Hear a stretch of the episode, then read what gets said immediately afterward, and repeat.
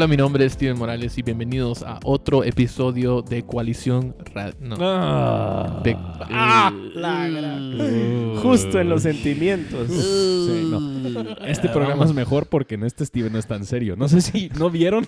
Alguien, alguien Sí, comentó. este, sí, este es otro Y sí, Steven. Y sí, era Es buen cierto. comentario. Sí, Bienvenidos, ya. este es otro episodio de Ay. Coalición Radio. Hola, mi nombre es Steven Morales, bienvenido a Coalición Radio. Sí. Ah, me encanta esa voz. ¿Hacelo otra vez? Eh, Bienvenidos, este es otro episodio de Coalición Radio. Sí. eh, Ay, no. tratemos eso otra vez. Hola, mi nombre es Steven Morales y bienvenidos a Confesiones, un episodio eh, sin límites. Eh, Divertido. Divertido. Eh, Entretenido. Sí, no. Eh, un podcast sobre fe, cultura y teología. Eh, aquí con mis copastores y cuates, Justin y Oscar. Es un gusto, es un privilegio poder grabar aquí con ustedes. No es como grabar en otros podcasts. es una experiencia única, la Sí. verdad. Y aquí siento, me siento libre. Sí, para ser, para ser Vos tú. mismo. Sí. Just let me be me. Mm, YOLO. Ujú. YOLO. Yo- Wow. Qué terrible introducción. Sí. Pero, eh, ¿cómo va todo, mucha? Ya Este Eh. es el cuarto episodio que grabamos hoy. Sí, por causa de conflictos de horarios y todo lo demás. Espérate, espérate. Con conflictos de, de horario. horario. Horario. Hay, hay un solo Sí, horario. no, no, Hay no. un solo horario que nos está. sus horarios no, No encajan coinciden no van a los Estados Unidos. Sí. Entonces eh, decidimos aprovechar el, el día y grabar unos Sí. podcasts más, unos tres o cuatro podcasts. Cuatro Sí. llevamos ya. Esto Este ya es el cuarto del día. Entonces, si cada, si cada episodio, empezando hace cuatro, Va empeorando. Va, empeorando. Entonces ya saben por qué. Sí. Y este va a ser el, el peor. No. Ya te confundiste. de hecho, ya te confundiste Todos ya- desde la intro, entonces. Todos, ya ya está, paga- ya- todos ya pagaron el episodio. ¿Qué estamos escuchando? Sí, exactamente. No, pero, pero hace unas semanas, mucha, hoy, a esta hora, a este punto, hace ya más de un mes, eh, con nuestros jóvenes adultos hablamos del tema de- del sexo, las relaciones y el noviazgo y lo que la Biblia tiene que decir sobre eso.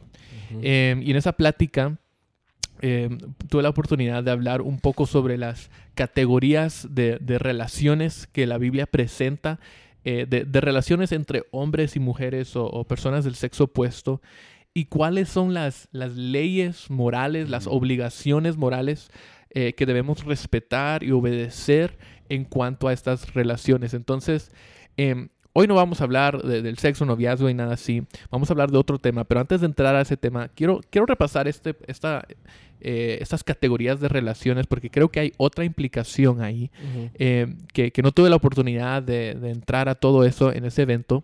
Eh, y si quieres escuchar ese audio, creo que ya, que, que, bueno, a estos, estos puntos ya debería estar Sí. eh, en línea. Si en Steven está haciendo mi su trabajo blog. bien. Si hago mi trabajo bien, eh, ya van a poder escuchar esa, esa plática. Pero entonces vayan, si no lo han escuchado, pongan pausa un momento, vayan y escuchen esa plática y después pueden regresar Sí, y escuchar esta cafecito. discusión. Tomen eh, ahorita en Un 3, panito, 2, si quieren. 1 Pausa. y bienvenido de regreso al podcast. Qué buena plática. Qué Ah, sí, buena. Steven. Wow, Qué qué, bíblico. Qué hombre de Dios. No, pero eh, entonces vamos a repasar un poco eh, eh, el aspecto de las relaciones. Que mm, en, la Biblia lo que, lo que hablamos es que miramos tres eh, categorías o tipos de relaciones entre hombres y mujeres.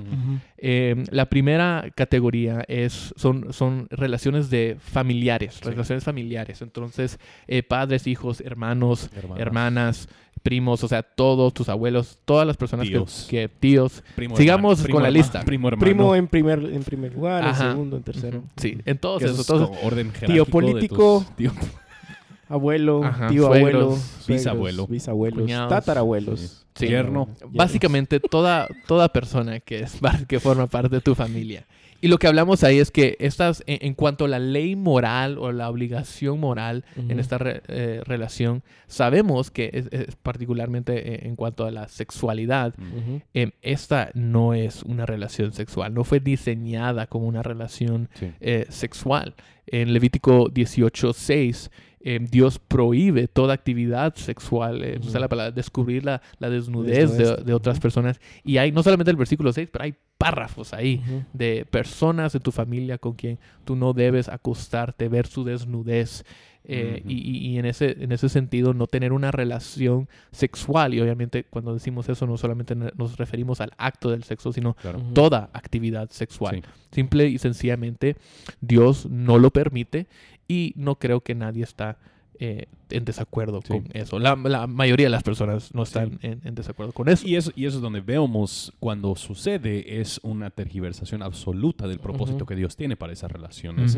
Y eso es donde, lastimosamente, obviamente vemos casos de abuso, vemos estos tipos de cosas que eh, no es como debiese haberse desarrollado esa relación, pero por la misma pecaminosidad del hombre eh, se da dentro de ámbitos donde Dios no diseñó que debiese, que debiese suce- suceder. Exactamente, exactamente. Entonces, esa es la, la primera categoría, la categoría de relaciones familiares, entre familia. Eh, no es una relación sexual. La segunda categoría es eh, la, la categoría de matrimonio, el- la relación entre un hombre y una mujer que se vuelven una sola carne, eh, se, se- se casan eh, y, y vemos que el propósito en Efesios 5 de, del matrimonio no es simplemente, que vemos que esto sí es una relación sexual, como lo establece Génesis 2.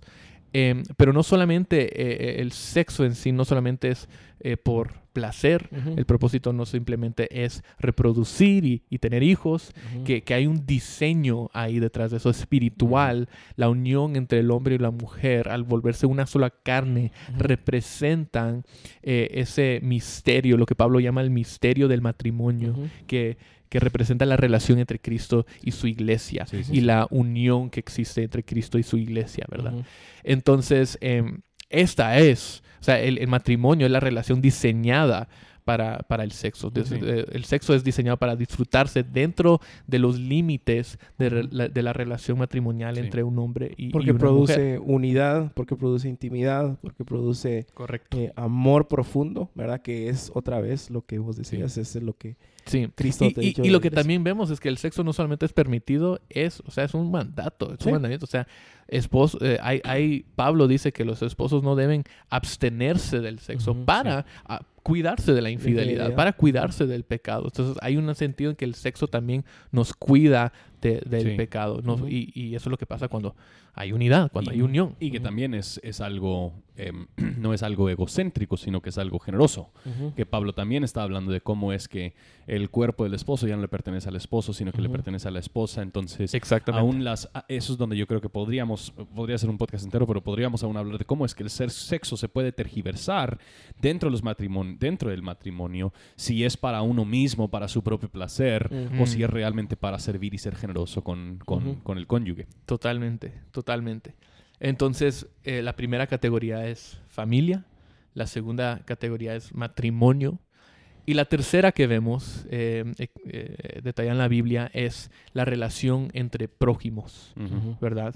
Y, y esta relación incluye a todas personas con quien no tienes una relación familiar y la persona ni, ni estás casado o casada con ello, con él o ella, ¿verdad? Sí. Entonces, esto incluye tus amigos, tus compañeros de, de colegio, de trabajo, eh, personas en tu iglesia, no tienen que ser cristianos, eh, no, no, realmente es, es el resto, ¿verdad? Sí, el, resto del mundo, todas otras personas caen en esta Todo lo tercera demás que no es familia ni matrimonio. ni matrimonio, Sí. todo cae en esta tercera categoría de prójimo. Ahora, em, y lo que, lo que repasamos en, en el evento es, o la pregunta que teníamos es, bueno, entonces, ¿cómo debemos relacionarnos a estas personas, a la- las personas eh, en esta categoría de, de prójimo, ¿verdad? Eh, en cuanto a la ley moral, en, tu- en cuanto a la obligación que tenemos eh, a la luz de la palabra, cómo debemos relacionarnos con esta persona. Obviamente en familia esa no es una relación sexual. Sí. En matrimonio sí es una relación Sí. sexual. ¿Y, y qué hacemos con, con el prójimo? Em, nuevamente no creo que eso es- esto es algo que eh, súper controversial o, Claro. o un punto de, de desacuerdo. Em, la- to- m- todos estaríamos de acuerdo que la Biblia enseña que, eh, que el sexo no es permitido dentro de la relación del prójimo, Sí. ¿verdad? Toda actividad sexual no es permitida dentro de la relación del prójimo. Sin embargo, en la realidad vemos que muchas veces la actividad Mm, sexual, sea solamente empezando en el corazón y las emociones con la lujuria, o sea algo un poco más ya desarrollado y más, eh, o sea, eh, en práctica, Sí. eh, el sexo, el, el pecado sexual, eh, vemos que esto es algo muchas veces en la relación de prójimos, donde se desarrollan sentimientos, donde Sí. se desarrollan deseos y donde uno toma acción y hace cosas que Sí. no debería Y creo que, hacer. y tal vez vas a mencionarlo, pero y, yo- y seguro que lo mencionaste en, el, en la plática de jóvenes adultos, pero eso es donde nosotros, como nuestra cultura, hemos creado estos otros tipos de relaciones que la Biblia no reconoce, pero hemos creado las, los tipos de relaciones como el noviazgo, que, que simplemente es, es eh, tu prójimo con, con ciertas ventajas de lo de matrimonio, pero mientras sigue siendo solo tu prójimo, y, y termina siendo algo muy gris, muy, muy nublado, que no se, no se define claramente qué tipo de relación es. Entonces esta persona es nuestro prójimo, pero en algunas cosas lo estamos tratando como si fuese nuestra esposa y en otras cosas simplemente lo estamos tratando como, nuestra, Sí, como nuestro y, prójimo. Y es, es interesante ve- ver cómo, cómo nace todo esto, obviamente, de, de- dentro de la historia de, las, de la sociedad. Eh, antes se acostumbraba a lo que era el, eh, el eh, cortejo. Eh, Y eso empezó a evolucionar y eh, al final la idea era, bueno, yo ya he invertido suficiente tiempo con esta, en, en el caso de los hombres, digamos, con esta mujer viniendo y, y saliendo con los papás, etcétera, etcétera. Ahora yo necesito algo a cambio para Sí. asegurarme de que, eh, de que esto está seguro. Y fue cuando toda la, la revolución sexual, etcétera, etcétera. Yo pensé que eso es cuando daban 100 vacas. ¿No es así? Dos gallinas Sí, sí, y, algo así. y una parida, dicen. El dowry, Ya yo no sé cómo se traduce esa onda, pero... Sí. Pero, pero todo ha ido evolucionando, eh, no siempre ha sido así. Y, y de hecho, pues obviamente lo puedes ver en, en la Biblia, que en la Biblia había un cortejo. Eh, el hombre siempre estaba en la casa de, de los padres, eh, cortejando, pero conviviendo con la familia, conociendo a la familia, estando con ellos. Pero todo este tip, este, esta cosa del dating y, y de- y de- del noviazgo eh, no es algo eh, antiguo, digamos, no es algo eh, viejo. Eh, se empezó a dar precisamente por esto, por Sí, este algo muy nuevo. estado. Sí. Sí, y, y- y cabal, justamente en eso entramos en, en la plática con, los, con nuestros jóvenes adultos el, el mes pasado. Y, y lo que queremos, lo que quiero hablar, repasé estas categorías un poco rápido, porque quiero entrar a otra implicación. La primera implicación que vimos era que, que entonces esto, esta relación de prójimo, realmente vemos que no, no existe una relación de noviazgo, ¿verdad? Existe la relación de familia, matrimonio y prójimo. em, y el noviazgo lo que tiende a hacer es, es crear como esta otra categoría donde pensamos que podemos eh, ser sexualmente activos o donde somos más tentados hacia eso o donde, como tú le dijiste, Justin, es un área gris Sí. y no sabemos exactamente cómo debemos relacionarnos sexualmente o físicamente o emocionalmente con esa persona. Pero ¿qué dice la Biblia? Ujú. ¿Qué dice la Biblia eh, en cuanto a cómo debemos tratar a nuestro prójimo? Y, y para esto podemos ver 1 Timoteo 5, 1 y 2, Ujú. eh, particularmente el versículo 2, donde Pablo le está dando a Timoteo consejos eh, de un pastor más anciano, uno más joven, eh, en cuanto a las dinámicas de cómo eh, Timoteo debe relacionarse con las ovejas eh, en su iglesia, cómo debe relacionarse en particular con, con, con- con hombres, pero también con mujeres. Y, y creo que aquí vemos una aplicación, a- a- no solamente, esto no es un requisito solo para pastores, o sea, no es un consejo solamente para pastores, pero aquí vemos una eh, definición eh, clara de la dinámica entre hombres y mujeres, la Sí. relación entre hombres y mujeres. Y lo que dice es, eh, a las, an- en el versículo 2, a las ancianas, bueno, tal vez lo leo mejor del versículo 1, dice, no reprendas con dureza al anciano, sino más bien exhórtalo o, o trátalo como a padre, a los más jóvenes como a hermanos. Y en versículo 2, a las ancianas como a madres, a las más jóvenes como a hermanas con toda pureza. Sí, sí. Entonces vemos aquí que realmente la, la categoría de, de prójimo y la de familia no deben lucir muy dis- diferentes en cuanto a cómo tratamos a esa persona. Sí. cómo tratas a tu prójimo, cómo tratas a la persona del, del sexo opuesto, ¿verdad? Y, y eso teológicamente, obviamente, entendemos. Cuando ya llegamos a hablar de la iglesia, mi prójimo se ha vuelto mi familiar. O sea, cuando pensamos en lo que es la relación de la iglesia, em, eh, eh, los, no simplemente nos decimos hermanos y hermanas porque es algo, algo bonito, hemos sido adoptados por el mismo Padre, somos una, una familia y, y- como resultado, sí, mi prójimo ahora no solo es mi prójimo, es, es parte de la misma familia espiritual también. Exactamente, exactamente. Ahora, es donde esto crea problemas para nosotros, para la cultura, incluso, o sea, dentro y fuera de la iglesia.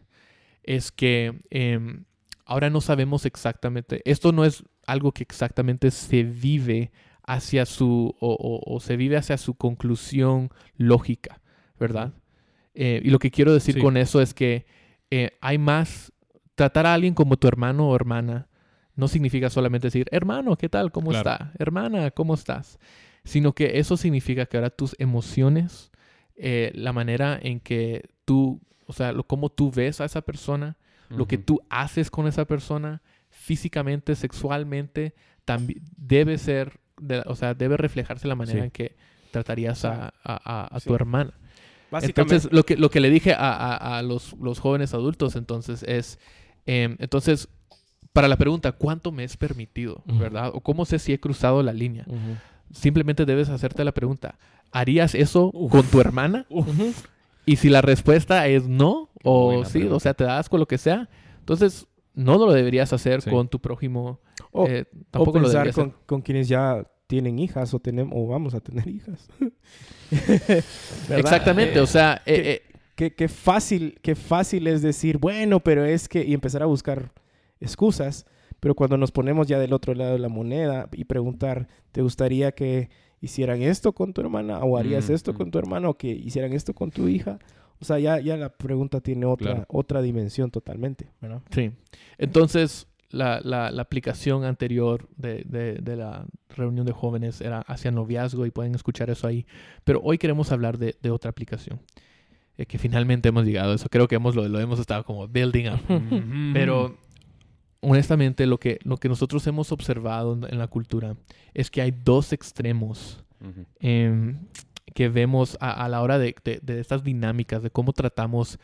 Hablemos en- de nuestra situación, obviamente todos somos hombres, entonces vamos a hablar de cómo hombres, de la manera en que hombres tratan a mujeres.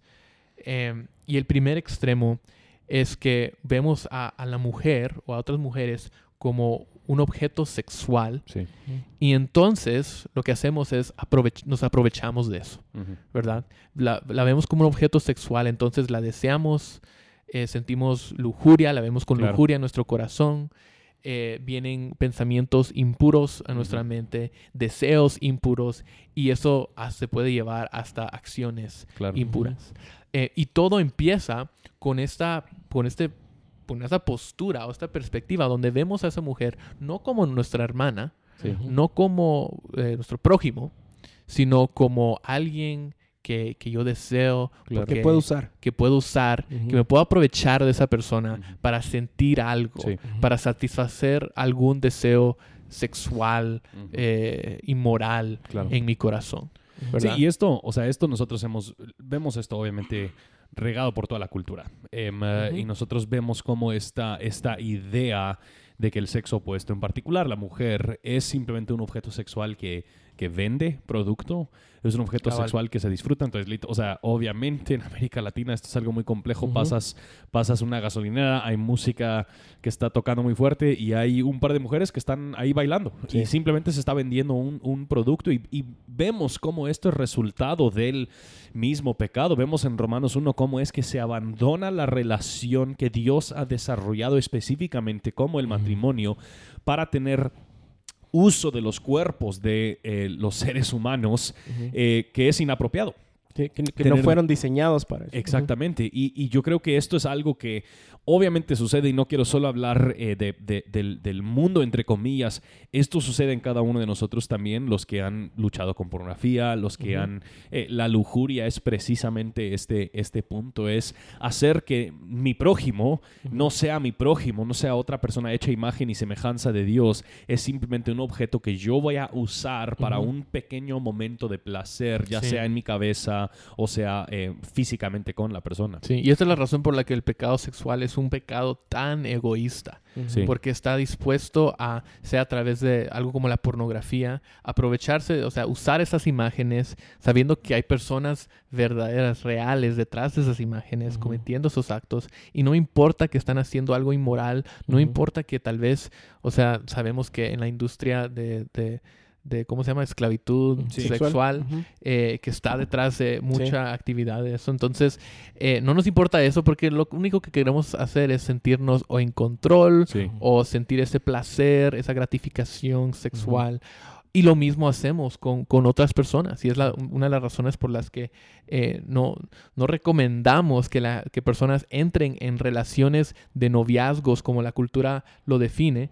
Eh, do- donde tú ahora tienes como este compromiso o, o tienes esta relación especial con esta persona y muchas veces lo que quieres hacer con esa relación especial es como que sientes, es un falso compromiso. Porque es un compromiso estar juntos hasta que ya no quieran estar juntos, que te da falsa seguridad. Sí. Y cuando tienes esa falsa seguridad, porque te sientes tan enamorado, las cosas van tan bien, o qué sé yo, estás dispuesto a, a dar de ti mismo, dar tu cuerpo, Sí. Darle algo a esa persona que, que no deberías darle. Sí. Eh, y todo eso pasa porque queremos sentirnos bien, porque queremos sentirnos amados, porque queremos sentirnos gratificados. O, o- Sí. Y, y yo creo que el, el- el- uno de los más grandes problemas, al final, como decía vos, Justin, es, es la cultura, porque la cultura es al final la que constantemente a través de varias formas está alimentando ese egoísmo que ya está en nosotros. O sea, eh, eh, ese egoísmo está en nosotros y, y la cultura a nuestro alrededor, especialmente en estos últimos 10 años, tal vez 20 años, eh, ha ido a un nivel en donde ya es eh, eh, imposible que, que- que los niños o que los adolescentes o que los jóvenes, adultos, etcétera, etcétera, no tengan contacto con este tipo de, de- de ideas. O sea, hace, hace unas semanas recuerdo que estábamos en el... En, el- en una actividad del colegio de, de- de mi hijo y, y no sé por qué de repente empeza- cambiaron la música, empezaron a, Ujú. a, a- a tocar, eh, a tocar, ¿no? A poner reggaetón. Y cuando yo escucho esas letras, eh, lo que más me, me choqueó, creo yo, fue ver a niñas y a mamás repitiendo las canciones. Sí. Entonces, ya como que la sociedad o nosotros llegamos a un punto en donde estás como, eh, ¿cuál es la palabra? Numb, como eh, Cauteriza- adormecido, sí, cauterizado, o cauterizado, porque ya no te, ya no te asusta, Sí. ya no te, ya, ya no te provoca nada más que es algo normal. Sí. Entonces, creo que eso nos lleva obviamente a ver todas estas eh, actitudes dentro de la iglesia en donde pues los mismos cristianos ya Sí. no ven a, a su prójimo como su prójimo, sino lo ven como Sí. objetos o como... Y yo, y yo creo que bien, bien, como decís, sa- saca nuestro propio egocentrismo, porque a final de cuentas Eso ya todos, está e- todos Sí. éramos, todos éramos jóvenes adolescentes y sabemos cómo los hombres adolescentes cuando están juntos hablan acerca de las mujeres. Y, y- y las y sí las, las las reducen a simplemente cómo es que ellas lucen físicamente. Y es, es yo creo que parte del mismo resultado del, del pecado solo buscar a aquellas personas o tratar a las personas en las formas en las que nos dan a nosotros alguna conveniencia o algún placer o, o algo así. Sí. Y el otro extremo, entonces es, el primero es que vemos a, a estas mujeres como, vemos a las mujeres como objetos sexuales y nos aprovechamos de eso. Y el otro extremo es que vemos a mujeres como objetos sexuales y entonces nos apartamos sí y, y detenemos y, y nos separamos y detenemos cualquier oportunidad para vivir o tener una relación de hermanos. Eh, no la buscamos y, y ni tratamos de desarrollar esa, esa amistad, sino que vemos a la mujer más como un peligro. Ujú. ¿verdad? Porque ella es una mujer, porque es una persona del sexo opuesto. Entonces, Ujú. si alguien me ve con esta persona, van a pensar que, que Sí. saber qué van a pensar, ¿verdad? O, o pro- o si estoy con, si tengo una relación con esa persona, entonces va a ser una, una tentación, Claro. ¿verdad? Y, y, Sí. y de- es, un, es un asunto que se debe manejar con mucha prudencia y sabiduría. Y es algo que ha afectado a... Es algo de que, de que se ha hablado a nivel nacional y hasta internacional en, otros países, particularmente en los Estados Unidos, con cosas como el The Billy Graham Rule, Sí. que él nunca estaba solo en un cuarto con una mujer, o ni en el carro, ni nada así. Y muchos pastores siguen estas, eh, es- es- estas como que ser auto, ¿cómo se dice? Una regla que- autopuesta, pues, que ellos mismos se- Impuesta. im- impuesta, ¿verdad? Em, ento- en- entonces, es algo que sí debemos manejar con prudencia, porque también vemos otros extremos de pastores que sí, Que o han sea, caído. ajá, que han caído en pecado sexual porque no tomaron esos pasos sí. sabios eh, Sí, en y- cuanto a su relación con, con otras mujeres. Y yo creo que vale la pena también explicar, em, para el que está en un rol pastoral, existe un riesgo adicional que no es simplemente em, que pueda caer en algún pecado sexual, pero también lo que yo pudiese dar a entender a las personas que están observando. Lastimosamente, Total, obviamente, sí. los que estamos en el ministerio pastoral vivimos una vida pública Sí. y todos tienen una opinión acerca de nuestra vida, lo que hacemos, lo que no hacemos. Sí. Entonces, obviamente, yo, yo no confío en, en, mí, en mí mismo, pero eh, además de eso, todos nosotros tenemos que tener mucho cuidado en cuanto a las decisiones que nosotros tomamos. Yo, yo en particular no tengo ningún problema con el Bill Graham Rule y, y hasta es algo, algo eh, bajo la cual eh, yo también rijo. Mi vida es, es regida de esa, de esa forma. Yo no tengo tiempo a solas. em, con mujeres. Em, eh, obviamente hay algunos momentos cuando simplemente no se puede evitar y uno hace lo que tiene que hacer para, para, para salir del asunto, pero em, eh, yo creo que el punto más es en... Es, es fácil reducir a la mujer a ese objeto sexual de tal manera que ya no, lo, ya no la tratamos como una hermana. Entonces simplemente, simplemente tenemos miedo de ella. Mm. Tenemos temor de lo que pueda suceder cuando estoy con ella. Y eso tampoco la dignifica y, y demuestra el valor que tiene la mujer eh, en, en- en, obviamente, los ojos de Dios. Si nosotros realmente creemos que ella es mi hermana, yo sí puedo estar con mi hermana. Yo puedo eh, tener relación en ese sentido con las que son eh, hermanas en la fe y, y ser beneficiado por esa relación. Yo creo que parte de la belleza de ser hechos a imagen y semejanza, pero ser hechos diferentes, es que las mujeres van a tener una perspectiva diferente, van a Sí. ver el mundo de una manera diferente y los hombres necesitamos escuchar eso. Si Dios, si Dios hubiese dado todo lo que el hombre necesita para hacer, eh, para hacer lo que tiene que hacer en el mundo, nunca hubiera hecho mujeres. Sí. Eh, a final de cuentas, creemos que hay, hay parte integral y esencial que cada género trae a, a la relación eclesiástica y eso, eso tiene que ser reflejado dentro de la, dentro de la comunidad cristiana. Amén. Amén, amén. No, estoy, est- estoy totalmente de acuerdo y creo que el, el punto de énfasis ahí es que em, en, en todos estos casos que, que uno ve en, en línea o en, o en periódicos o en revistas o lo que sea de, de pastores caídos y pastores que caen en, pecado sexual y cosas así, muchas veces pintan el problema como si, como si la mujer eh, Sí. fuera el, problema, Mm. ¿verdad? Como que, ah, el problema es que los hombres no deberían tener eh, una relación, no deberían tener amistades con mujeres, Sí. porque mujeres son, solo son como objetos de Mm. tentación sexual. Es algo malo. sí. Ajá.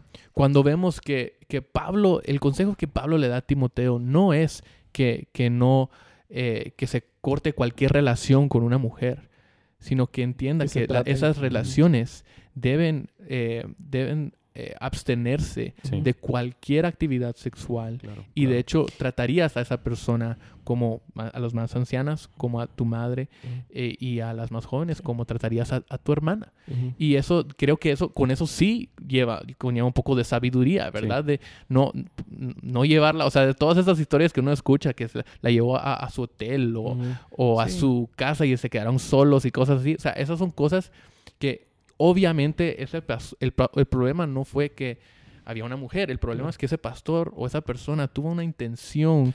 Pues yo creo que tampoco podemos ignorar, no podemos ignorar el diseño de Dios, que Dios nos hizo de tal manera en, las que, en la que nosotros sí somos sexualmente atraídos a personas del, del sexo opuesto a propósito, o sea, a final de Sí. cuentas, para que, para que haya la relación matrimonial.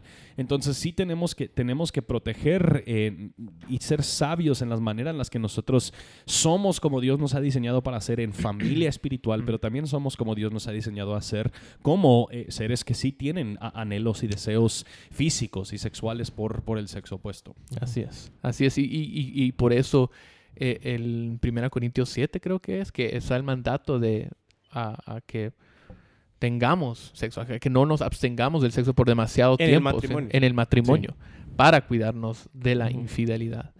Eh, entonces queríamos hablar de, de este tema en, en un podcast un poco más, más corto para entrar a, a- a hacer este punto que principalmente las mujeres no son, eh, o sea, las mujeres no son objetos sexuales que, están aquí para servir a los hombres eh, y nos- nuestra pri- respuesta principal no debe ser simplemente, oh, me voy a aprovechar de eso y quiero, sea en un noviazgo, sea lo que sea, eh, y disfrutar esa relación sexual con esa persona quien, con quien no deberíamos tener una. Y nuestra respuesta no, no debería ser simplemente apartarnos Claro. porque, bueno, saber qué va a pasar.